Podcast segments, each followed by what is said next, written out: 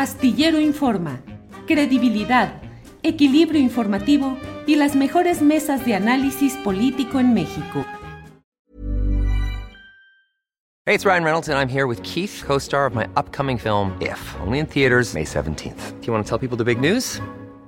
All right, I'll do it. Sign up now and you'll get unlimited for $15 a month in six months of Paramount Plus Essential Plan on us. Mintmobile.com slash switch. Upfront payment of $45 equivalent to $15 per month. Unlimited over 40 gigabytes per month. Face lower speeds. Videos at 480p. Active Mint customers by 531.24 get six months of Paramount Plus Essential Plan. Auto renews after six months. Offer ends May 31st, 2024. Separate Paramount Plus registration required. Terms and conditions apply if rated PG. Hiring for your small business? If you're not looking for professionals on LinkedIn, you're looking in the wrong place. That's like looking for your car keys in a fish tank. LinkedIn helps you hire professionals you can't find anywhere else, even those who aren't actively searching for a new job but might be open to the perfect role. In a given month, over 70% of LinkedIn users don't even visit other leading job sites. So start looking in the right place. With LinkedIn, you can hire professionals like a professional. Post your free job on linkedin.com slash people today. Astillero Informa, credibilidad, equilibrio informativo y las mejores mesas de análisis político en México. Ana Francis. ¡Ay! Horacio. Órale, ahora sí que estamos. Ándale. Yo ya no le hago más porque yo ya por sí mismo ya tengo esas caras. Así Claro que no. ¿Cómo le haces, Horacio? ¿Cómo le haces? Así A ver. nada más, te agarras así las órbitas de los ojos y Ándale. Clases de teatro, Ana Francis. No, no lo voy a hacer en público, imagínate. Julio. Jamás. jamás, jamás. Bueno, pues Pero me muchas vas a ver en la noche en el espejo así. A ver, ¿cómo? Así, toda.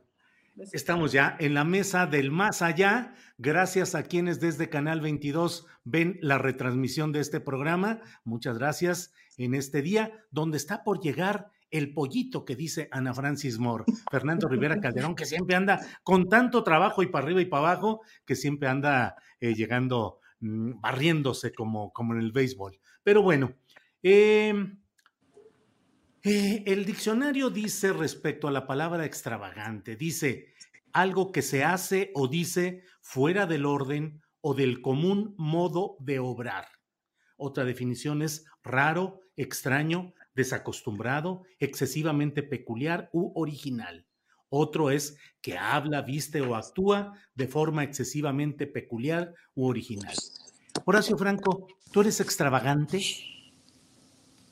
Eh, no, no encajo en toda la, en toda la, la estructura social predeterminada de la sociedad occidental, ¿no? Porque al ser gay, al ser, digo, ya, ya, ya, ya, ya te- ya tengo un estatus de casado, pero al ser homosexual, al ser ateo, al ser liberal, obviamente no embono. Y al ser un músico clásico que hace crossovers, que a, que a pesar de que toca la música clásica de una manera además muy particular y muy, muy personal, porque además tengo el bagaje eh, que me permite hacerlo y no lo niego, ¿no? He estudiado muchísimo, he estado en toda la academia estricta absolutamente de la música clásica, que es una academia muy cimentada a partir de siglos. Tengo una personalidad que me ha permitido florecer, dijéramos, esa, esa misma personalidad mía a partir de la música. En ese sentido, podríamos decir que sí soy extravagante porque me salgo, dijéramos, del renglón o de la rayita del, del establishment, ¿no? Porque además, este, si, si el establishment es en ese sentido, en México, por ejemplo, el hecho de, de que, que por palancazos o que por este, acostarte con alguien o por lo que sea consigues eh, alguna prebenda o algún puesto alguna dirección de alguna cosa, pues yo nunca lo he hecho y todo lo que he hecho lo he hecho por mi propio mérito. Entonces, y por mi propio trabajo, además, y por mucha disciplina. Eso sí lo tengo que enarbolar. Y también me salgo del, de, también soy extravagante por esa disciplina, que en realidad este, es una disciplina férrea, casi, casi monacal, lo puedo decir y lo debo decir, porque como solamente lo que necesito comer o lo que tengo que comer, soy muy estricto con mi dieta, soy muy estricto conmigo, entonces también soy en ese sentido extravagante, no nada más como toco, no nada más como me visto, no nada más como actúo en un momento dado, creo que en un sentido soy como muy como yo, y entonces el ser como uno a veces sí se puede decir que eres extravagante, ¿no? En el sentido más propio de lo que acabas de enunciar, de los, de los significados. Y Vivaldi, por ejemplo, hace, eh, publica una, una, un opus, el opus número 4, La extravaganza se llamaba, que son los primeros, realmente los primeros 12 conciertos para violín que, es, que publica un compositor para violín solo y, con ello inventa, ya lo había inventado en el opus 3, pero en el opus 4 lo, lo explaya de una manera fenomenal porque hizo algo que nunca se había hecho, que es ponderar un instrumento solista con una orquesta. Y eso eso fue lo que, lo que, lo que, lo que finalmente a Vivaldi le hizo ponerse a los 12 conciertos opus 4 la extravaganza, la extravaganza que es la extravagancia, precisamente para salirse del, del, del renglón de lo preestablecido y lanzar una nueva forma musical. Gracias, Horacio. Ana Francis Moore, ¿eres extravagante? Pues sospecho que sí, un poco también, es decir, creo que yo me ubicaría entre dos, entre dos lugares, entre la incomodidad, es decir, yo genero incomodidad y luego saco muy buenos chistes y entonces con eso soluciono el asunto de la incomodidad. Como mujer, pues estás educada a tener que caer bien siempre eh, tener que caer agradable, no bien, agradable, es decir, como que no rompes un plato en muchos sentidos, que no molestas, pues, ¿no? Que no incomodas, que no molestas. Y pues yo nunca lo pude evitar, ¿no?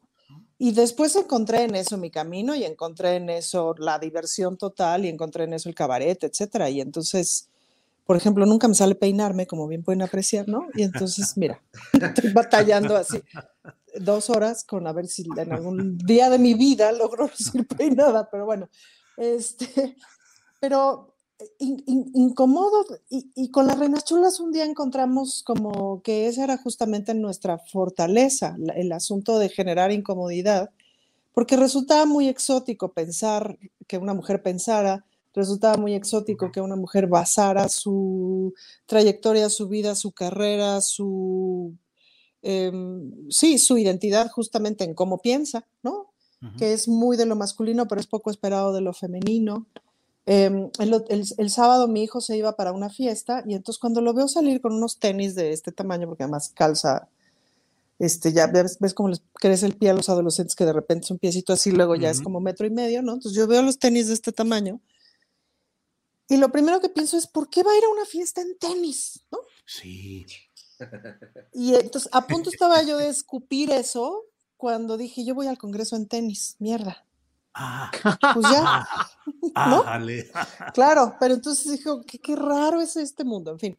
Entonces, sí, pues sí, tengo mis extravagancias, sobre todo por esto mismo que dice Horacio. En algún punto de mi vida, no tan joven como yo hubiera querido, pero que hubiera querido, pero afortunadamente no tan grande, encontré que de todos modos, cuando eres mujer, te van a tirar piedras. Entonces, ya que te van a tirar piedras, es mejor ser la que se te da la gana y en ese sentido es mucho más divertido y además pues, ya aprendes luego a malabarear las piedras ¿no? este, y, a, poner unos jardines. Primero aprendes a, regresarlas y luego ya dices, no, mejor las agarro y las pongo aquí en mi macetita, ¿no? En fin. Ah. Y eso, y pues sí, es mucho más divertido, pues, ¿no? Y, desde hace muchos años que eso ya no es un problema, pues, ¿no? Que eso no me quita el trabajo, que eso no me quita el amor, que eso no me quita las relaciones y no me quita, al contrario, pues, ¿no? Que se ha convertido incluso en una buena característica. Gracias, Ana Francis. Fernando Rivera Calderón, bienvenido, buenas tardes. Hola. ¡Pollito! Hola, amiguis, ¿cómo están? Qué gusto saludarlos. Oye, Pollito, ¿andabas haciendo, popo, ¿andabas haciendo popollito? Andaba tratando de, conectarme eh, y ustedes saben que los cables a veces no, no, no me van. No, se te cruzan.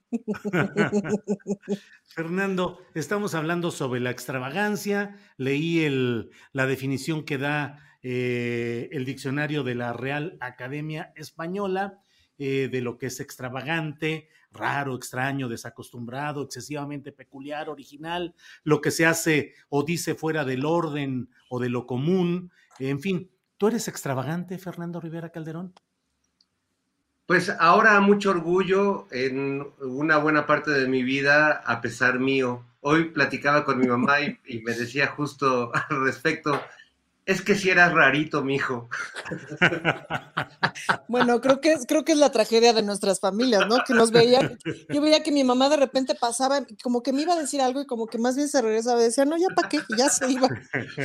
Yo, yo reconozco igual que creo que todos los que estamos en esta mesa del más allá, que desde niño mm, no me hallaba mucho en, en los contextos donde me ponían, no, no me hallaba en la escuela, eh, mi mamá sufría mucho conmigo porque no nos poníamos de acuerdo en lo que ella quería que yo hiciera y en lo que yo quería hacer. Y un poco más tarde, mi, propio papá, recuerdo su mirada así, eh, completamente de frustración y, un poco desquiciado cuando un día me vio salir de mi cuarto yo con un cabello muy largo, amarrado como un chorizo, pero que me llegaba como a media espalda, una boinita rasta, una chamarra este, rota que me había comprado en un mercado así de, de, ropa usada, unas botas con picos. Yo me acuerdo la mirada de mi padre de, Dios mío, ¿qué hice mal? O sea, ¿en qué la, en qué la, la cagué? Ajá, ajá.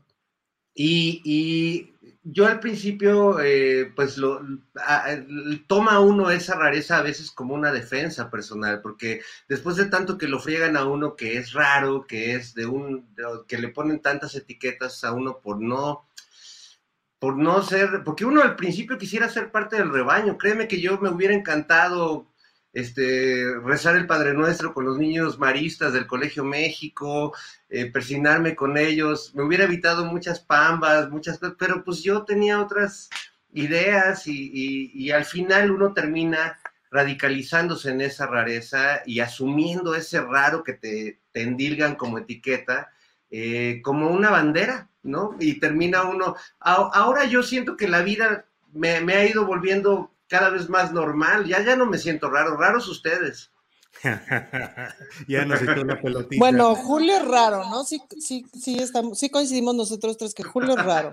Yo soy no, el extra... más normal. ¿eh? Julio es extravagante. Totalmente. Extravagante. eh, bueno, ya hemos repasado, ya me pusieron aquí a pensar de veras. O sea, a mí me pasaban cosas como a ti, Fernando, de las pambas por ser ateo eh, y de todo lo que, bueno, eh, Horacio Franco, eh, el presidente de la República dijo que una de las características por las cuales se dio el despido de Santiago Nieto Castillo fue por la extravagancia. En la vida personal, en la boda de alguien, en la manera como hace una ceremonia de ese tipo, ¿vale la extravagancia como criterio para tomar una decisión política tan fuerte como retirar o aceptar el retiro de un funcionario como Santiago Nieto Castillo? Yo creo que ahí, ahí hubo confusión de términos. Yo creo que el ostento, el, bueno, la extravagancia también puede ser, el ostento puede ser una parte de, la extravagancia de una persona, ¿no? Si la persona tiene lo suficiente para ser ostentoso, entonces suena a ojos de muchos uh, una extravagancia. Pero, por ejemplo, mi boda, que fue hace ya 11 años, no, yo llevo 22 con Arturo, pero a, a, hace 11 años precisamente nos casamos. En Qué bueno que formalizaron su relación. Porque no, claro, claro, claro. Pues yo no quiero que nadie, nadie, nadie de su familia o de la mía se vaya a meter en la cuestión del patrimonio que hemos hecho. Además, eso era, un, era importante, pero mi boda fue nada más con nosotros dos y otras dos amigas que nos casamos juntas, las dos parejas en el registro civil, y, y, y, y ya, nada más. No invitamos a familia ni hicimos. Además, la comida fue muy extravagante para mí porque, o para muchos era extravagante, porque el, el, banquete de bodas maravilloso fue afuera del registro civil, unas quecas sentados en tambos de cómex, de, de, los de 20 litros, y ya, eso fue, y fue el momento más feliz de mi vida, porque fue la boda que yo siempre soñé, ¿no? La boda que yo siempre quise, tener una boda así, de esa, de esa, o sea, sin, sin ningún, este, sin ningún parafernal, ni tener que ver amigos o gente que no ves nunca y con los que no puedes hablar tampoco porque estás con un ojo al gato y otro al garabato, este, este, viendo que todo salga bien. Es mucho estrés, ¿no? Entonces yo, para, para darme a mí, a mi pareja, prefiero una boda íntima nada más para solidificar una relación o para, este, formalizarla un, en, en un papel nada más tan, tan simple como eso, ¿no? Además, eh, fue muy padre porque este, estaba yo dirigiendo madrigalistas de Bellas Artes ese día y entonces les dije, a ver, con permiso, maestros, eh, tienen, después del intermedio tienen libre porque me voy a casar. ¿Cómo? No nos avisaste la fiesta? No va a haber fiesta. Bueno, le cantamos a Arturo las mañanitas. Entonces, imagínense un coro maravilloso de cantantes de ópera cantándole a Arturo por teléfono, por el celular, la marcha nupcial. Bueno, Arturo rompió en llanto, lloré y lloré y dije, ay, qué cursi, qué ridículo, no seas cursi. Y bueno, total que yo llegando al registro civil, llega a la ceremonia y oyendo el discurso del, del, del juez, del magistrado que estaba ahí, el que lloró fue otro. O sea que ya no les digo quién, porque yo, yo, de veras, estallé en llanto por el momento tan emotivo. Eso es lo que vale de una boda, para mí, pero para otra persona puede valer tanto de invitar a 30 mil personas o a 3 mil o a 300 o a 500, de donde sea, y hacer un, un, un, eh, un este, como, como hizo César Yáñez con Langosta, ¿no? Que fue tan, tan, tan sonada la famosa Langosta, o como ahora, como esta boda, que no creo que haya sido, porque ya, ya este, ya lo han dicho gentes que fueron, que no fue tan ostentoso, así que no era, no era tampoco el ostento, no era tampoco la extravagancia, sino yo creo que ahí la extravagancia fue realmente lo que se sale del renglón fue haber invitado a gente que no, que, que o sea, digo, órale, ¿qué hacen juntos, no? ¿Qué, qué rollo, qué rollo con esto? Bueno, fueron por parte de él, por parte de ella, pero bueno, el hecho de que Laida Sansores esté en la misma boda que estaba Josefina Vázquez Mota o el director del Universal o quien quieran ustedes y manden, es como, como, como fue la parte extravagante para nosotros, pueblo de México, que pensábamos que antes, en los sexenios anteriores, siempre decíamos, no, no, no, no, bueno, Fernández Ceballos y este otro se odian y se, se, se lanzan cacayacas y se, se detestan, y en la noche los vemos en un bar en las lomas celebrando y abrazándose, dices, bueno, o sea, eso es lo que ya no queríamos ver y lo que es lo que eh, seguimos viendo los ciudadanos con esta boda. Eso es lo que temíamos, es lo que no queremos más, ¿no? Entonces, eh, eh, haya sido como haya sido, Santiago Nieto sigue conservando un hombre incólume, sigue conservando una, una, una trayectoria incólume, que fue lo bueno al haber renunciado, fue lo congruente de él. Yo tenía enorme confianza, como muchísimos ciudadanos en Santiago Nieto, y yo creo que, bueno, fue una, este, una, no, no sé si una boda eh, embrujada como, como, como decían las periodistas de, de allí de, este, de Rompimiento TV. Daniela Pastrana lo dijo, ¿no? La boda embrujada, o haya sido una cuestión que, bueno, en el amor no se puede uno meter porque uno ama a quien se le pega la gana, pero obviamente hay que ver las consecuencias nada más, ¿no? Claro. Bien, Horacio, gracias. Eh, Ana Francis, ¿cuál crees que fue la causa concreta, la más eficaz para el desenlace que se tuvo de este episodio de la boda de Santiago Nieto Castillo y la consejera Carla Humphrey. Eh, extravagancia, la lista de invitados, ¿qué te parece a ti, Ana Francis? Hijo, pues creo que fue una serie de eventos desafortunados, como lleva su nombre la serie. Es decir, todo el episodio del avión, más los 3.500 dólares, o cuántos eran, 35 mil. 35 mil. Sí, yo, ay, mira, yo de pobretona, 3.500 más los 35 mil dólares más la suma de personajes, eso es, o sea, eso es terrible, todo.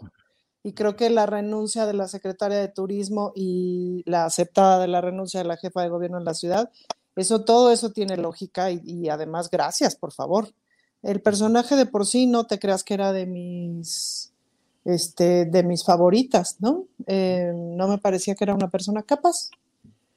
La verdad es que tampoco la tengo por corrupta, ni mucho menos. Nada más no me parecía una persona capaz ni para el puesto del fondo mixto, que era donde estaba antes, ni para la Secretaría de Turismo.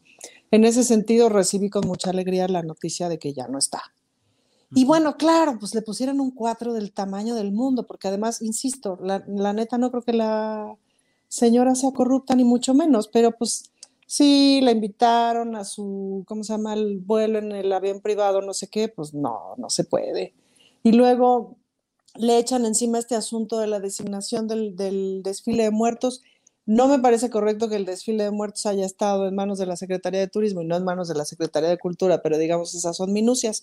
Lo que costó el desfile de muertos que le pagó a, a la empresa de Alex Go, pues es lo que cuesta, es decir, no es una cifra descabellada de ninguna manera. El desfile me parece que fue un éxito, estuvo divino y la gente se volcó de una manera en las calles de forma impresionante.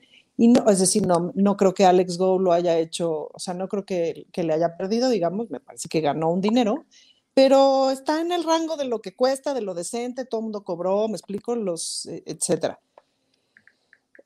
Y los 35 mil dólares del, del, señor del Universal, pues qué chistoso que viajó con 35 mil dólares en una bolsita junto a una funcionaria de la Cuarta Transformación.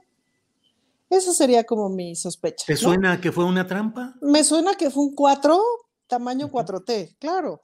Me suena que fue un mega 4. Pero pues mira, ahora, pues todo eso embarró la boda, porque la neta es que la boda no tenía mucha bronca. O sea, Guatemala no es caro, este, no, o sea, no es una boda en las Galápagos, me explico, en, de entrada no creo que se pueda hacer una boda en las Galápagos, pero me entienden el sentido, es decir, no es una boda en la isla exótica de no sé dónde, que solamente llegar te cuesta el boleto de avión 35 mil pesos, ¿no? Este, es una boda posible para un funcionario como... Como un funcionario Además, además en lo que recobra, en lo que recobra Ana Francis, porque te fuiste tantito, Ana Francis, se, fue, se te fue la señal. Pero ah. Jaime Cárdenas ya lo dijo, ya lo que estuvo también ahí, se lo dijo a Rubén Luengas. Se casó, se casó en Guatemala, se casó en Guatemala porque su mamá y su papá, que eran arqueólogos, tienen una estrecha relación con la cultura maya y con Guatemala, y por esa razón, como uh, su madre murió allí, se quiso casar ahí en fin, pues sí, entonces lamento mucho que haya renunciado Santiago Nieto y lamento mucho que le hayan aceptado la renuncia. También es cierto que la entrada de Pablo Gómez me pareció la mejor solución, dado el madrazo.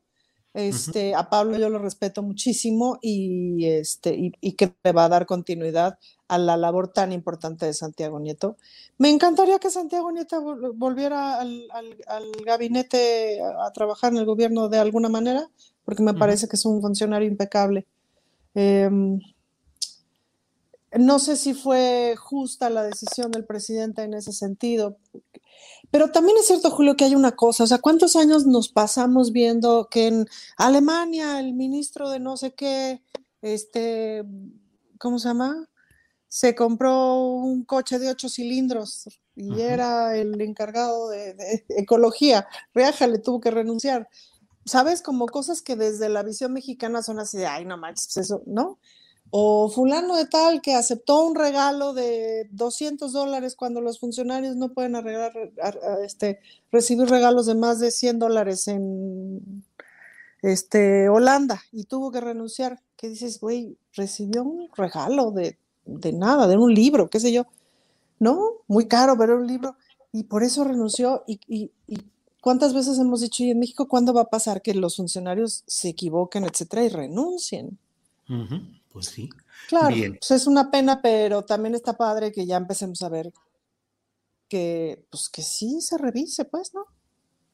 Gracias, Ana Francis. Fernando Rivera Calderón, ¿qué opinas sobre este tema? ¿Extravagancia o no en la boda? Y en dado caso, ¿cuáles son las implicaciones de un acto privado, pero que tiene consecuencias públicas? ¿Qué te parece, Fernando?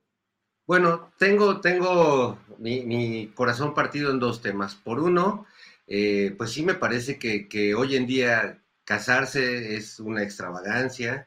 Que, el simple hecho de casarse. Sabes que, sobre todo desde el lado de la heterosexualidad. O sea, de entrada, la heterosexualidad ya es una extravagancia. Ya es una extravagancia. Es una desventaja, es una desventaja para el No me discrimines, este, Ana, por favor, pero sí debo reconocer que ya eh, ser eh, eh, todo esto es una extravagancia. Otra, casarse por segunda vez, o sea, el que se casa dos veces merece estar casado. Asume ya un sino trágico de su destino, no hubo experiencia ni aprendizaje, te casas dos veces, lo mereces. Hay otra cosa que quisiera decir sobre el amor y el matrimonio, eh, el amor y la amistad, eh, en un texto bellísimo de Michel Tournier, dice que la amistad, y, yo la suscribo en el caso de ustedes, por ejemplo, precisa cierta admiración. Eh, la amistad requiere conocer a tu amigo y, y sentir aprecio, no solo aprecio por él, sino cierta admiración. Y el amor no, el amor nos pierde. Puedes, puedes amar a alguien despreciable, puedes amar a alguien que piense radicalmente distinto a ti, puedes amar a un asesino, puedes amar a alguien del PRD o del PAN o de, o de Moreno, del partido que sea. Es decir, eh, el amor desconoce toda causa y toda, todo, toda consecuencia. Eh, y bueno, eso puede ser una defensa o puede ser ya eh, una tragedia. Eso con respecto al matrimonio y a la extravagancia de casarse. Por otro lado, yo creo que no debemos pues caer en las trampas que, que, nos da la, coyuntura y en, el, en, todo esto que, implica la boda de un personaje como Santiago Nieto. No, no olvidemos que Santiago Nieto pues era el personaje clave en, la lucha contra la corrupción del presidente López Obrador y que estaban evidentemente toda la oposición eh, chafísima, pero finalmente toda unida esperando un momento de debilidad de Santiago Nieto.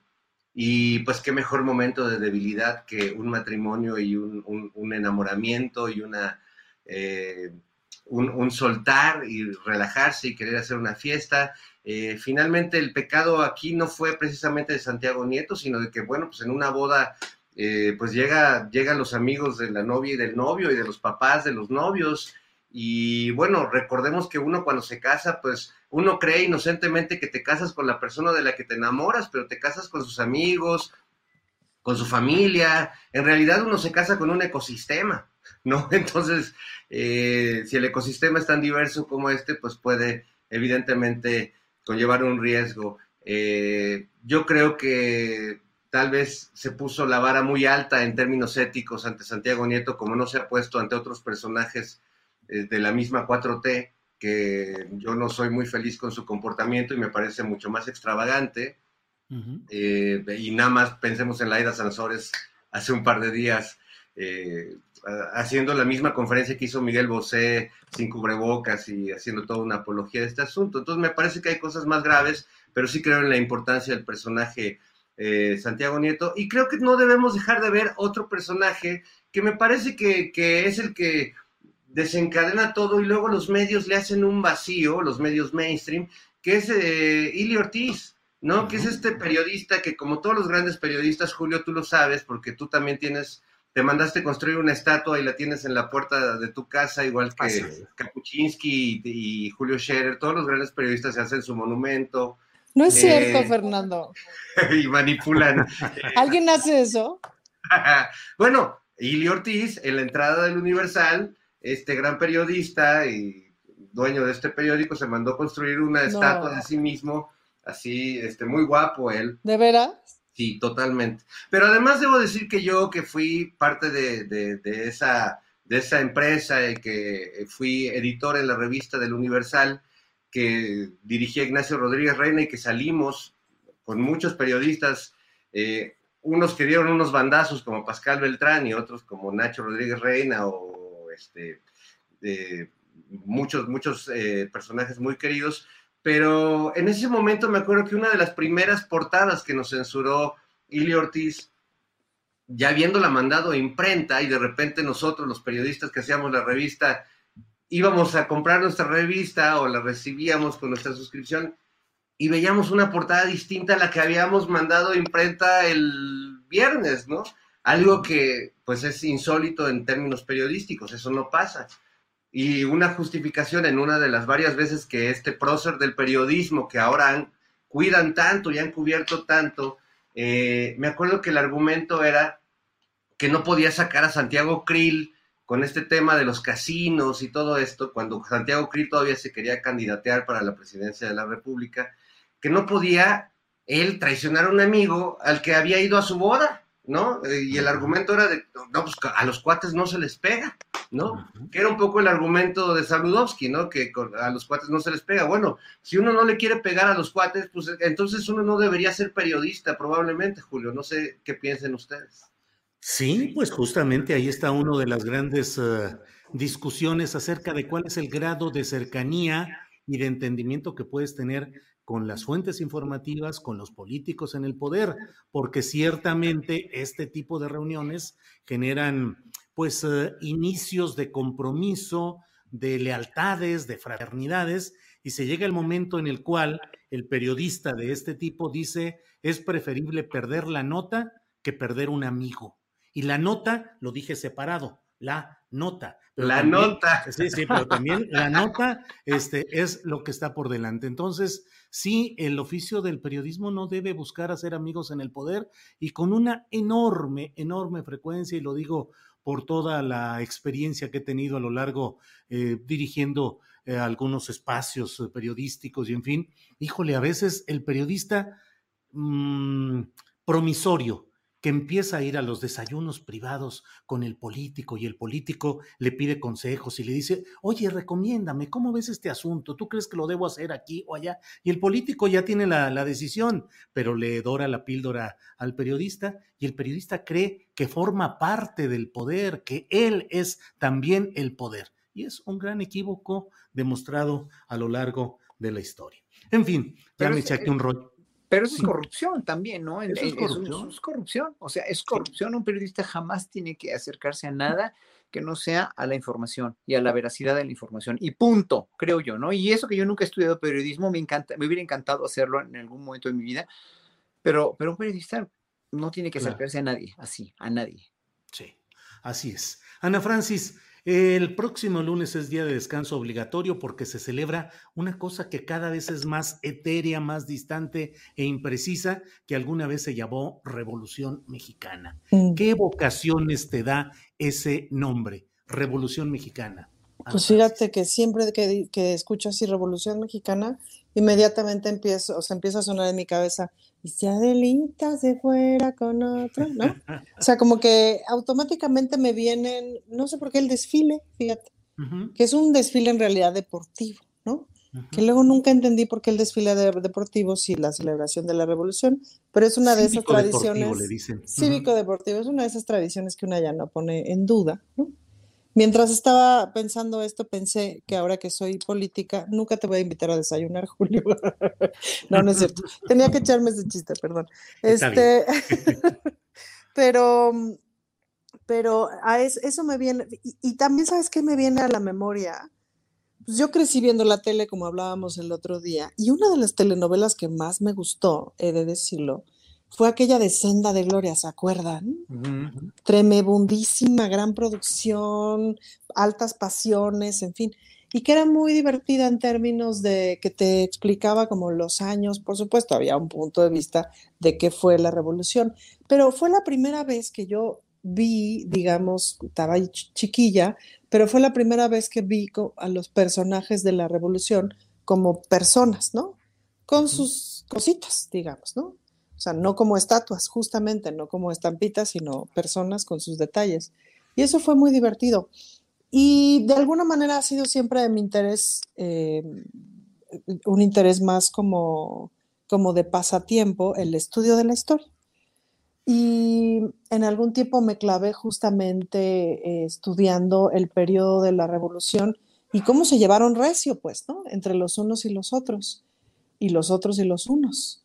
Y pues de esta suma de, de esta suma de momentos políticos que visto a una distancia de un, de, de, de un PRI posrevolucionario, de un movimiento revolucionario que se institucionaliza, trata de contar una historia de esa manera.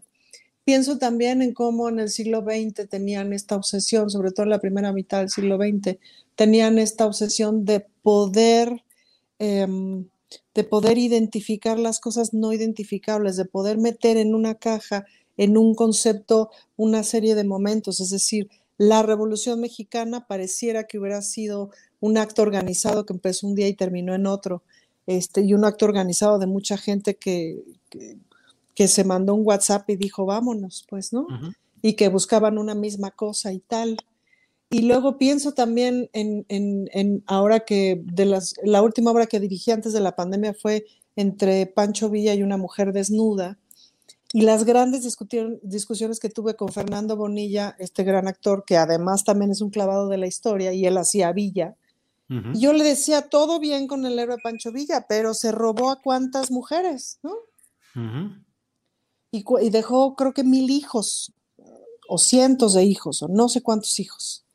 Que si es así, pues visto desde la óptica contemporánea, es así de, puta, sí debe una lana de pensión alimenticia este compadre, por más que haya sido héroe de la revolución. ¿A qué le llamamos héroe? Pues, ¿no?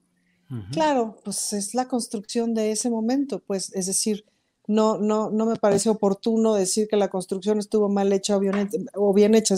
Cuando digo construcción me refiero a interpretamos este momento de la historia, esta suma de momentos de la historia en este bloque. Era muy del siglo XX hacer eso, pues, no muy del siglo XX decir la raza de bronce, el, no muy del siglo XX buscar la igualdad, en ese sentido. Pues, ¿no? Este es más el siglo de la diversidad, ¿no? Sí. Eh, pues eso, me... Eso. Y bueno, y también es la tercera transformación, ¿no? Bueno. Pensando que estamos en la cuarta, ¿no? Muy bien, Ana Francis. Horacio Franco, perdón que cambié el orden de, de las preguntas, pero Horacio, em, Millions of people have lost weight with personalized plans from Noom, like Evan, who can't stand salads and still lost 50 pounds. Salads, generally, for most people, are the easy button, right? For me, that wasn't an option. I never really was a salad guy. That's just not who I am. But Noom worked for me. Get your personalized plan today at Noom.com. Real Noom user compensated to provide their story. In four weeks, the typical Noom user can expect to lose one to two pounds per week. Individual results may vary. Hey, it's Ryan Reynolds, and I'm here with Keith, co star of my upcoming film, If, only in theaters, May 17th. Do you want to tell people the big news? All right, I'll do it. Sign up now and you'll get unlimited for $15 a month in six months of Paramount Plus Essential Plan on us. Mintmobile.com slash switch. Upfront payment of $45 equivalent to $15 per month. Unlimited over 40 gigabytes per month. Face lower speeds. Videos at 480p. Active Mint customers by 531.24 get six months of Paramount Plus Essential Plan. Auto renews after six months. Offer ends May 31st, 2024. Separate Paramount Plus registration required. Terms and conditions apply if rated PG. ¿qué vocación te da ese concepto, revolución mexicana? ¿Persiste en el colectivo popular? ¿Es algo que se ha ido diluyendo? Mm, ¿Qué te, qué te eh, refiere la idea de la revolución mexicana, Horacio? Antes que nada, déjame darle las gracias a MSL Reflexiones, que mandó un generosísimo chat al, al programa. Ah. En verdad, sí, digo, todos los, yo digo, eh, mucha gente ayuda mucho, pero este chat fue el primero de, que vi ahorita en la mesa y es muy generoso. Muchas gracias a nombre de Julio y de todo el equipo, ¿eh? porque Sí, te tenemos que apoyar todos. Yo te apoyo cuando puedo y en verdad todos apoyamos cuando podemos. Y este chat fue muy generoso. Muchas gracias. Pero bueno, Muchas este, gracias ¿qué- porque además hoy al minuto con 10 segundos nos desmonetizaron. Para variar, para variar. Al minuto con 10 segundos. Todavía no decíamos ni buenas tardes y ya estábamos desmonetizados de esas cosas muy extrañas. Pero bueno, eso es lo de menos. Horacio, por favor, adelante con tu reflexión sobre la Revolución Mexicana. Mira, para, para, para la juventud mexicana ya es algo muy lejano. Fue para nosotros un poco una, una, un aprendizaje histórico tardío ya, para la, mi generación, para nuestra generación. Oficialista, obviamente, ¿no? Oficialista, eh, con una historia, con libros de texto que todo te decían y que todo, bueno, ya lo dijo Ana Francis y ya, ya se han sacado muchas historias, etcétera, etcétera, ¿no? Yo no quiero abundar en eso, pero hoy por hoy la Revolución Mexicana, la del, siglo pasado, es una cuestión muy lejana y ya casi, casi burocrática para la mayoría de nosotros, ¿no? El desfile, etcétera, etcétera. Y qué bueno que se recuerda, y qué bueno que se recuerda a Madero, y qué bueno que se recuerda a Villa y Zapata. O sea, eso no, no, no va a cambiar, ¿no? Y no tiene por qué cambiar.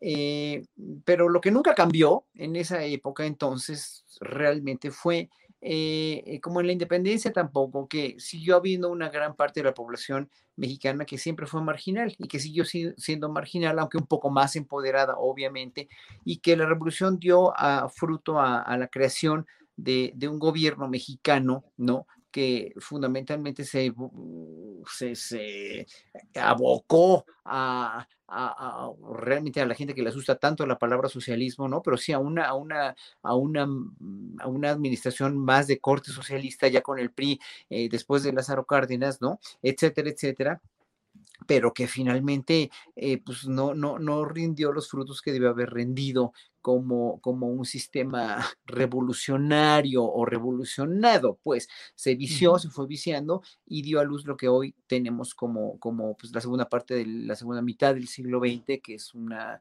una, una, una mezcolanza de ideologías y de neoliberalismos y de presidentes como Echeverría y como López Portillo, que se comportaron de una manera, o Díaz Ordaz, que fue totalmente diferente, a López Mateos, etcétera, etcétera, que el mismo PRI se fue este, diversificando y solidificando más algo que fue la corrupción que se fue y el ostracismo por estar tantos años en el poder, o sea, un partido único de esa manera, le pasó igual al Partido Comunista Ruso, le, le pasó a China, o sea, eso, eso no es, no es este, no es nuevo, ¿no? Y hoy por hoy, pues sí, la tercera transformación es una transformación que ya está, si bien este, eh, vigente en muchos principios, ya está caduca en otros y por eso una necesidad de una cuarta transformación del país, pues eso es todo, ¿no? Obviamente celebrarla siempre va a ser un, un importante este, recurrir a la memoria histórica, ¿no? Lo que siempre tenemos que hacer, porque tenemos que seguir evocando siempre a los héroes que nos dieron patria, que nos dieron libertad, que nos dieron este, eh, una, una, una, una esencia como país y como nación, pero esa esencia finalmente pues se volvió muy patriotera, porque no podría ser patriota, porque siempre desconfiamos de las autoridades, siempre estuvimos, toda nuestra generación y las, las anteriores un poco, pero sobre todo las más, este, las más jóvenes, crecieron y nacieron y crecieron y se desarrollaron odiando a los funcionarios públicos, odiando los sistemas de gobierno porque hicieron, lo hicieron tan mal y desconfiábamos tanto en ellos que pues para nada nos, o sea, era, era como un curita celebrar la revolución o la independencia cuando veíamos que este país se lo estaba llevando el tren, ¿no? Obviamente. y, y, y, ojalá que esta cuarta transformación que empieza ahorita y que no va a tener un fin hasta que, hasta que pasen varios, varios este, años o varios, 10 años más al menos, si sigue la misma línea de pensamiento, pues ojalá que rinda frutos de una manera mucho más contundente y eh, se haga mucho más memoria histórica con todos estos acontecimientos. Pero a mí no me dice gran cosa, ¿no?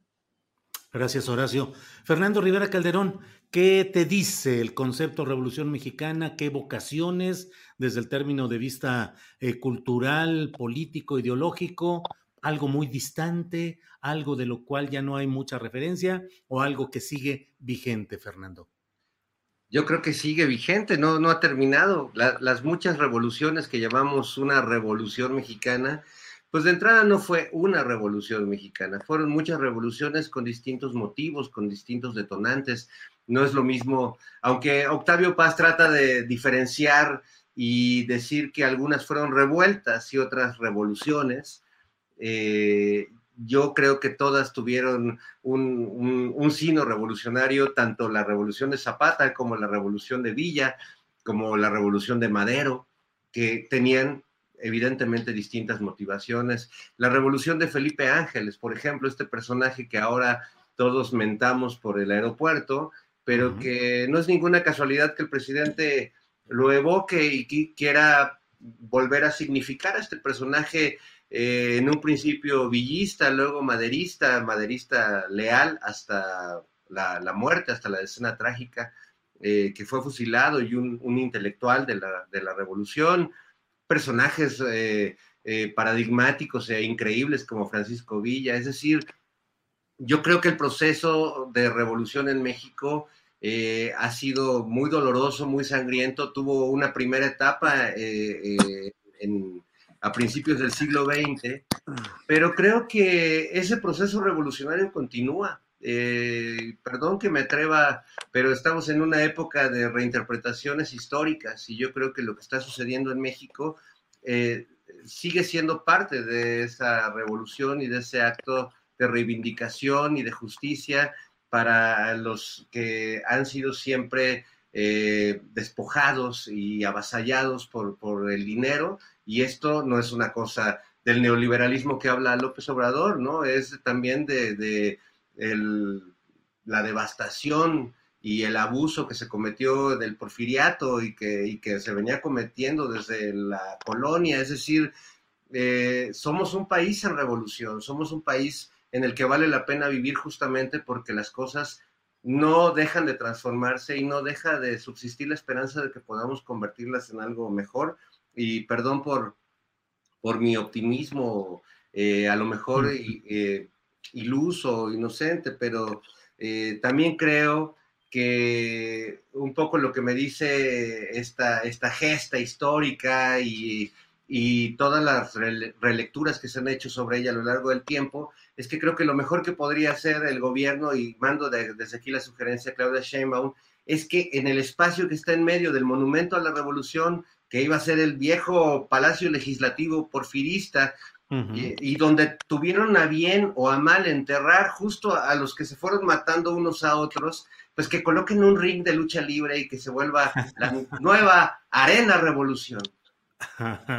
Muy bien, muy bien, Fernando, que pongan ahí un ring completito.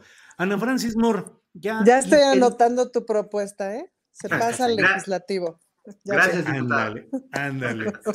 Eh, queridos masalleros, eh, ya dinos, Ana Francis Moore, ¿va a haber ejercicio de revocación de mandato o no? Porque ahora el INE dice que si no hay el dinero suficiente, Que no alcanza, puede dice. hacer mayor cosa y que si toman el dinero de los fideicomisos, hasta el bote se va a ir eh, los consejeros. Eso lo ha dicho Lorenzo Córdoba, que por otra parte recibió una ovación fuerte en un acto realizado hace días, en esta semana, en la entrega de unos premios José Pajés Yergo, donde se reunió toda, pues, un grupo muy importante, representativo de la corriente duramente contraria al presidente López Obrador. Ahí reapareció públicamente el general eh, Salvador Cienfuegos, y ahí aplaudieron muy fuerte a Lorenzo Córdoba y crece la percepción o el empuje dentro de ese grupo de que Lorenzo podría ser candidato presidencial en Mm. 2024. De todo este batidillo, ¿qué opinas, Ana Francis? Que Dios nos ampare de esa candidatura presidencial. Este, pero bueno, todo bien, cada quien, cada quien elige a quien pueda. Ahí tienes a la alcaldía Cuauhtémoc, pues bueno, se hace lo que se puede, ¿no? Pero mm, de, respecto a este batidillo, pues es, es que está muy chistoso, pues, ¿no? O sea, primero el, la comparecencia de Lorenzo Córdoba, que aquello fue horrible por todos lados, pues, ¿no? Todo el, sus horas ahí sentado, el cinismo, la cara, las cosas que le dijeron que también no sé si eso sirva, pues, ¿no? Yo me pregunto desde ahí sí, desde este lugar, si ese ejercicio sirve para algo más allá de sacar, pues de sacar todo el rencor y la furia que, que le tenemos, también es cierto, por la bola de jaladas que ha hecho el INE últimamente, pues, ¿no? Yo me enojé mucho con el asunto del juicio expresidentes, eh, de lo que le toca al, al INE. Me enojé mucho por la pregunta, obvio, pero eso no le toca al INE. Pero me enojé mucho porque si era atínale a tu casilla, pues, ¿no? Y eso, pues, es así de, güey, o sea, ¿no? ¿Para qué te gastas el dinero de los contribuyentes de esa manera? Eso no está bien, pues, ¿no? Y mm, ahora pienso que, que, que claro que van a hacer todo lo posible porque no se logre. Eh, y en ese sentido, pues está muy divertida su excusa de lo que pasa es que no nos alcanza. Es imposible que ahí no entre la discusión o que ahí no entre la pregunta de, ¿y si se bajan el sueldo? ¿No? Que es la pregunta desde el día uno del sexenio.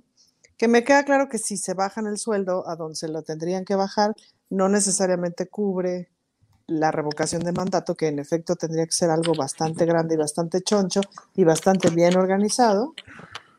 Y luego les dicen, no, pero pues es que ahí tienes tus guardaditos y ocho que llevábamos y no sé qué. Entonces así como de, ay, sí, sí tenía esta bolsita aquí abajo del escritorio, pero no la puedo gastar, pero no es para eso.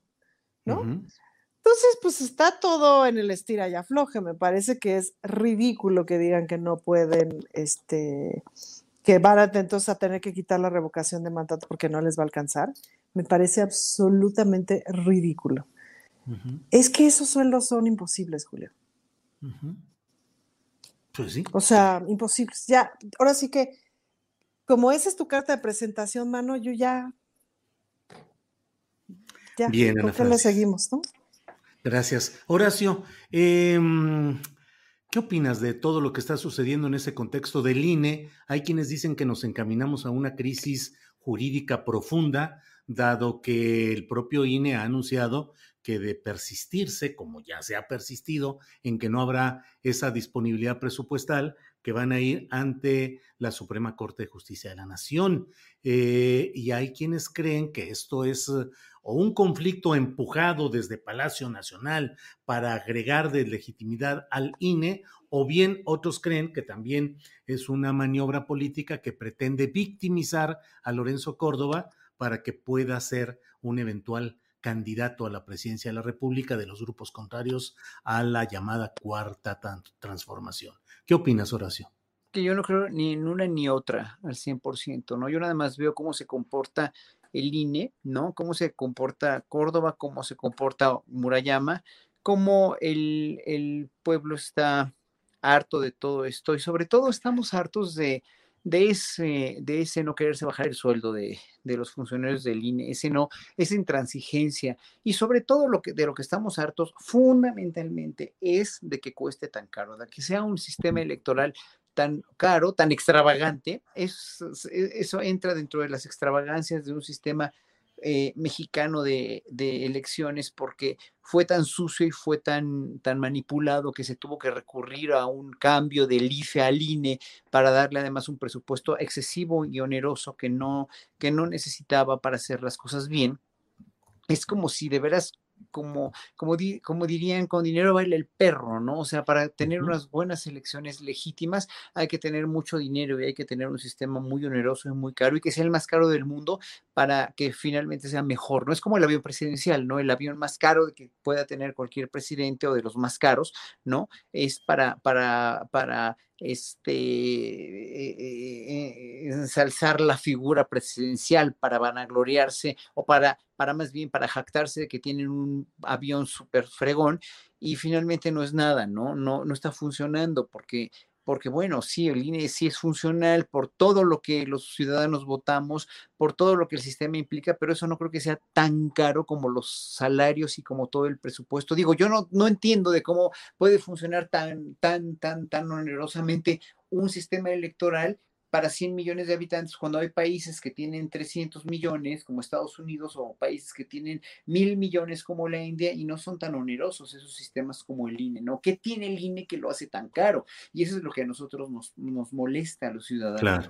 Eso es, nada más yo digo eso. Eh, jurídicamente hablando, no sé cómo lo vayan a arreglar, seguramente van a, tener una salida. Si a Lorenzo Córdoba le, le, le, le importa una candidatura presidencial o se siente digno de una candidatura presidencial, respetamos su decisión de hacerlo, pero que se lo gane finalmente, ¿no? Que se lo gane y que lo concurse, como, como lo concursó López Obrador a lo largo de 20 años, ¿no? De, trabajo arduo y ya, nada más, ¿no? O sea, lo que se diga, que se diga esto, que se diga el otro, cada quien su, cada quien el rollo que quiera decir. Gracias, Horacio. Estamos ya en la parte final de nuestra transmisión para Canal 22. Nos quedan algunos minutitos que todavía quedaremos aquí en este canal de YouTube pero en un ratito más tenemos que agradecer a quienes nos ven en Canal 22. Fernando Rivera Calderón, tu opinión sobre este tema de INE y de una eventual candidatura presidencial de Lorenzo Córdoba.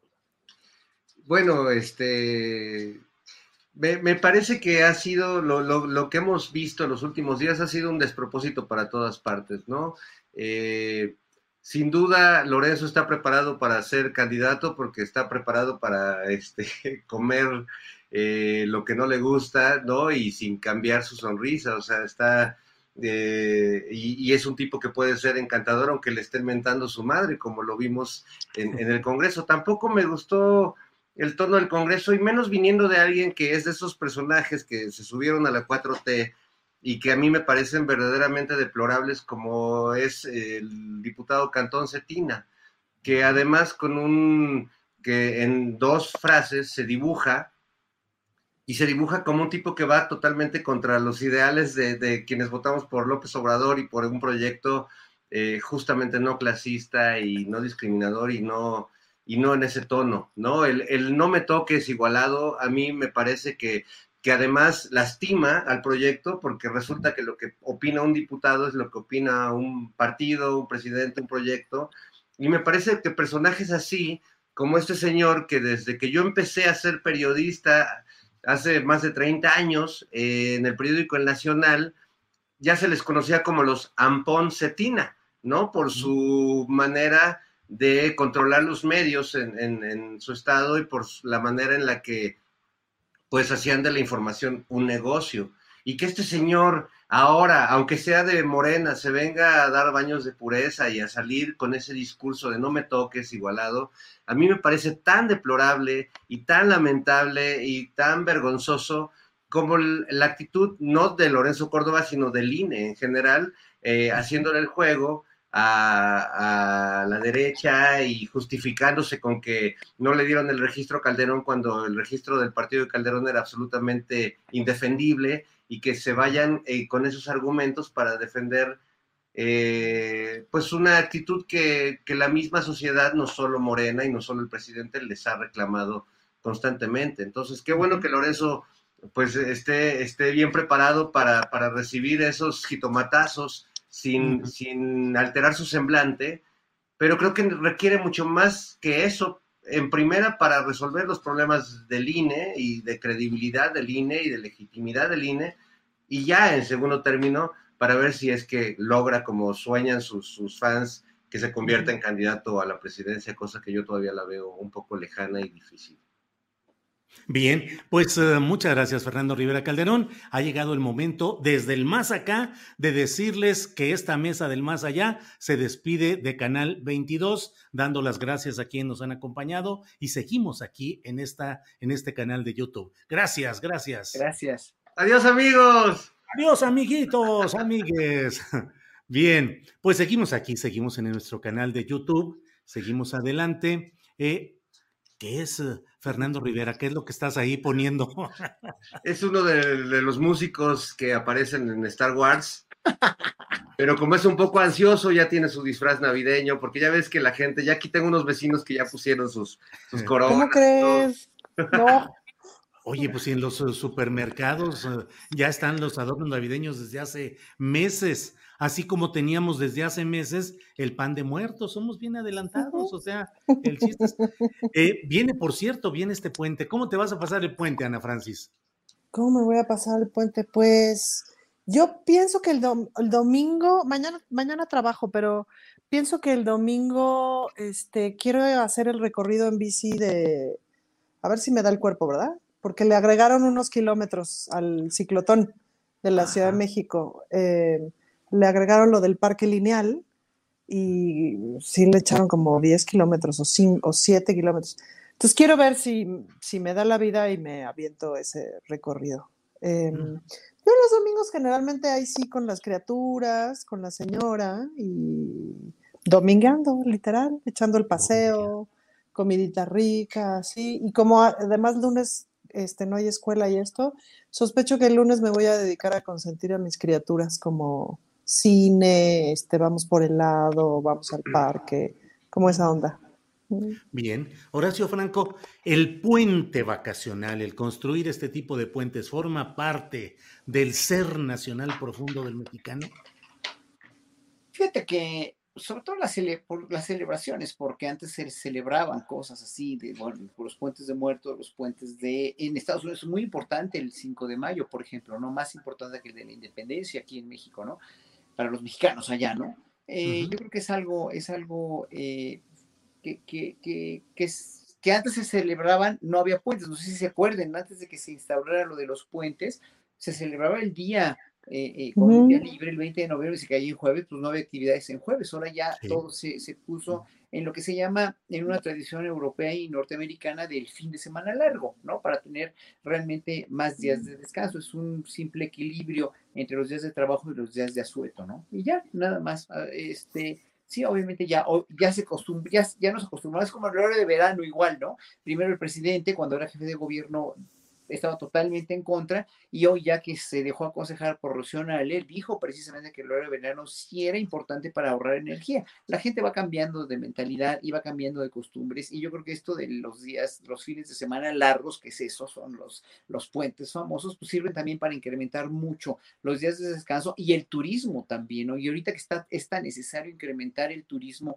y hacer que la gente gaste dinero en, en cuestiones este, turísticas y hoy viene también, viene el, el en fin, pues obviamente la reactivación económica. Esto lo están haciendo por reactivar la economía también, ¿no? Y bueno, yo tengo un concierto el domingo en el Festival Internacional de Puebla y en la Palafoxiana, que están todos invitados además. Muy bien, gracias Horacio. Fernando Rivera Calderón, eh, y me incluyo en esa, casi en esa pregunta. Nosotros vivimos siempre en una especie de fin de semana largo o, bien al contrario de una obsesión por el trabajo, sea la fecha que sea. ¿Tú cómo, cómo vives esto, Fernando Rivera? Lo, lo entiendo perfectamente porque desde muy chavo comencé, me, me, quise independizar y empecé a trabajar desde los 16 años en la radio y en el periódico Nacional. Me tocó ser desde pues el que iba por los cables, eh, ser editorialista, estar en deportes, en, la nota roja, eh, y, nunca he parado y siempre me tocaba además las guardias de Navidad, Año Nuevo, estar justo los días que los periodistas, que además eran los que se llevaban el crédito siempre, planeaban sus vacaciones. Y siempre me he preguntado, porque también cuando trabajé en W Radio, que siempre en la época de vacaciones todos los conductores así rimbombantes ya tenían planeado su crucero en las islas griegas o este, en Punta Mita, y uno como baboso ahí trabajando sin ver eh, horizonte. Eh, pero a la vez yo me he dado cuenta al, paso del tiempo que disfruto mucho mi trabajo tanto como una vacación. Eso no me exime de no de repente tener la capacidad de parar y de, y de abstraerse, de hacer lo que a uno le gusta.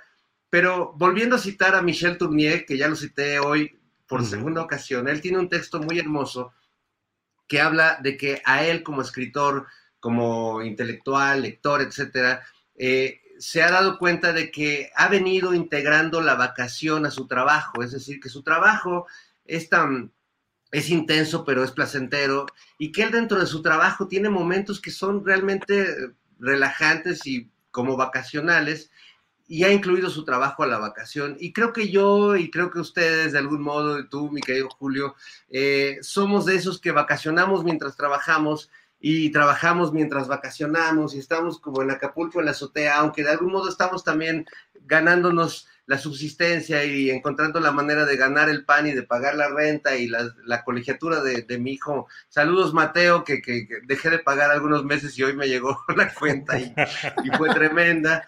Este, y entonces uno vacaciona y trabaja. Eh, o como decía un maestro marista hace años, ora et labora. Este, trabaja y, reza. Eso lo hacen los monjes. Yo trabajo y bebo. Salud, hermanos. Oye, oye, si quieres, hacemos un concierto didáctico en la escuela de Mateo para, para ayudarte a pagar la colegiatura. Sí, lo he hecho con muchos colegas, ¿eh? lo voy a proponer ahora mismo. cuenta conmigo, maestro, cuenta conmigo.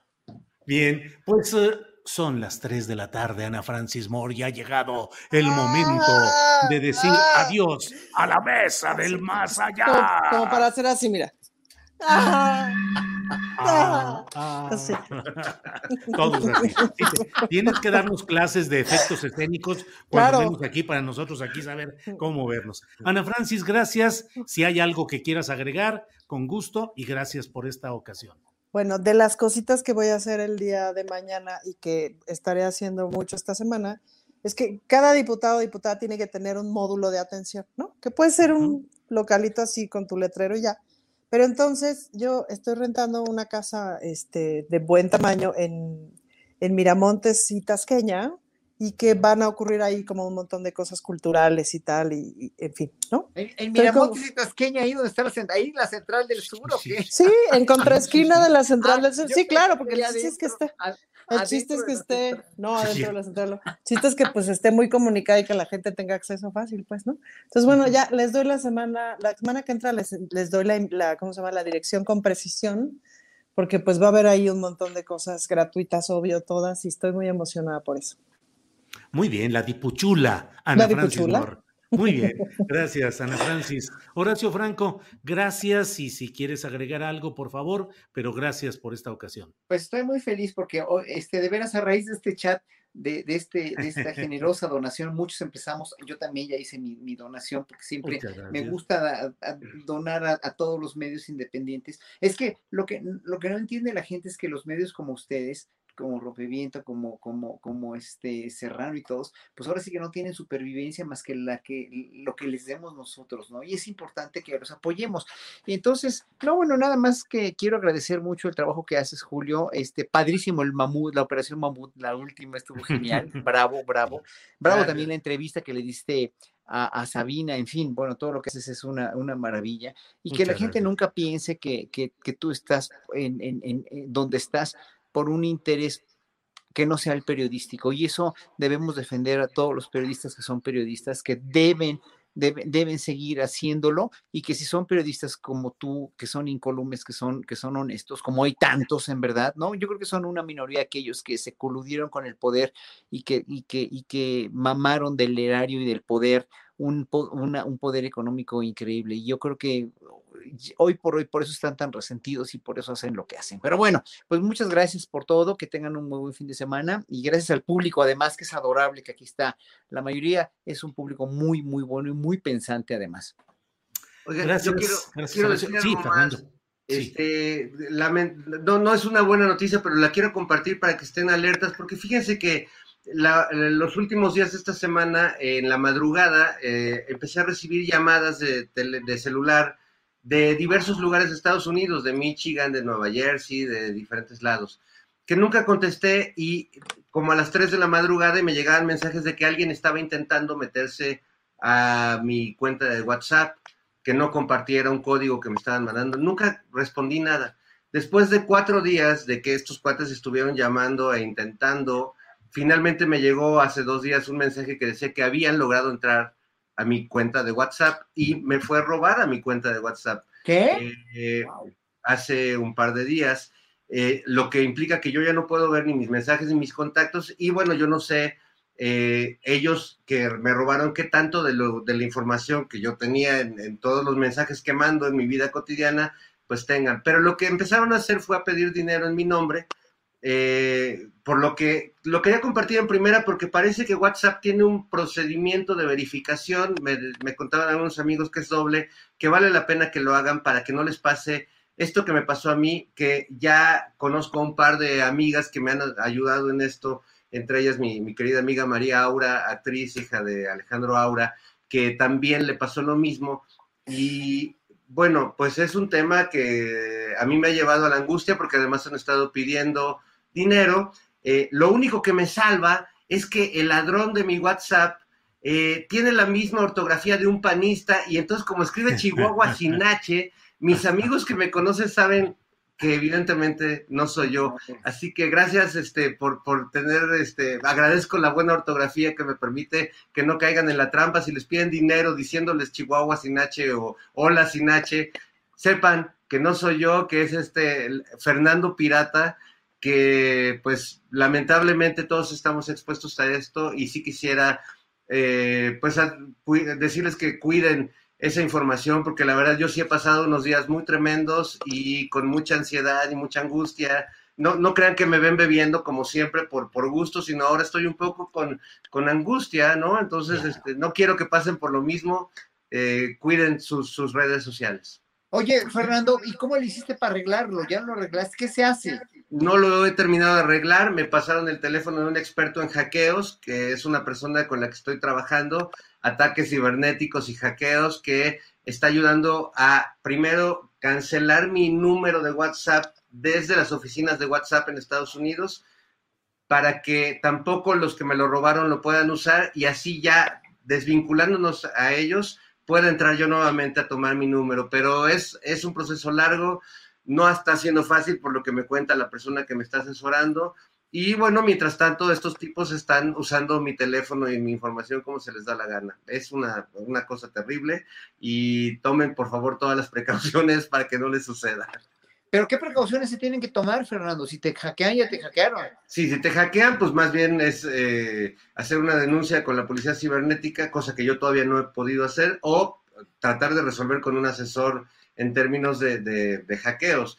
Pero avisarle a todas las personas conocidas que tienes a través de las redes que te queden de que eh, fuiste hackeado y que no acepten ninguna petición de, de dinero y esperar a que pues pueda recuperar mi cuenta, o sea, y, y mantenerse uno más o menos relajado, porque sí genera me han hablado muchos amigos asustados de que si fui yo el que les pidió dinero o que si tuve algún tipo de lesión para escribir como escribe este imbécil.